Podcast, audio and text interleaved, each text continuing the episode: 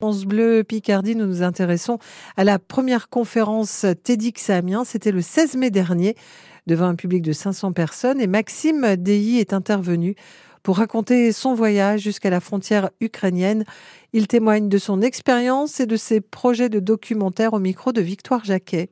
Bonjour Maxime. Bonjour. Vous êtes euh, allé en Ukraine il y a quelques semaines maintenant. Est-ce que vous pouvez nous raconter ce périple? En effet, c'est notre première mission humanitaire en tant qu'association et nous sommes partis à la frontière ukrainienne, polonaise, pour apporter euh, des groupes électrogènes principalement. Et nous avons apporté aussi des vêtements, des hum, médicaments aux réfugiés qui se trouvaient dans la ville de Krosno euh, en Pologne. Montrer l'organisation d'une mission humanitaire, ça a été votre objectif euh, par le biais de plusieurs vidéos. Est-ce que vous pouvez nous raconter ce projet? Alors c'est un projet qui n'est pas du tout professionnel à l'origine.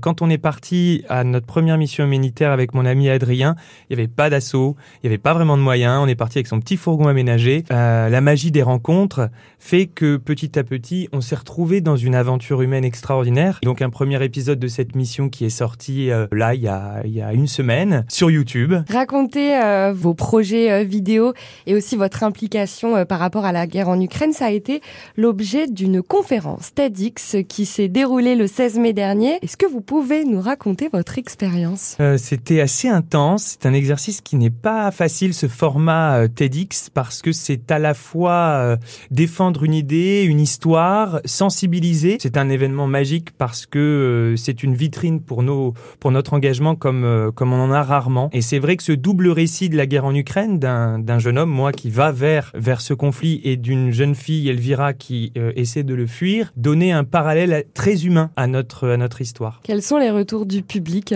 face à vos deux témoignages? Beaucoup de beaucoup de gens touchés, émus, euh, euh, et, et les retours étaient extrêmement positifs et aussi constructifs. Beaucoup nous ont demandé comment aider notre association. Mais ce qui m'a le plus marqué, ce sont ces, ces gens qui avaient quelques larmes au coin des yeux en nous disant je me suis reconnu. Notre but avec cette rubrique 100% solidaire, c'est de trouver des petites solutions à notre échelle. Qu'est-ce qu'on peut faire aujourd'hui, en mai 2023, par rapport euh, aux, aux réfugiés ukrainiens? Le plus dur pour eux, c'est de penser à un avenir chez nous. Pour ceux qui sont présents en Picardie, le simple fait de prendre en considération euh, cet accueil euh, sur le long terme, c'est-à-dire simplement d'être euh, d'être bienveillant, d'être chaleureux avec ces Ukrainiens qui maintenant font partie de notre société, c'est déjà une aide précieuse pour eux de se sentir euh, intégrés. De manière plus pratique, nous sommes toujours en recherche de euh, logements citoyens, c'est-à-dire de personnes qui mettraient à disposition ou qui nous aideraient à loger avec facilité ces Ukrainiens qui maintenant ont besoin de, de, de s'établir plus longuement. Merci Maxime, très bonne journée. Merci. Maxime Dey au micro de Victoire Jacquet, son documentaire Help Ukraine est déjà disponible sur euh,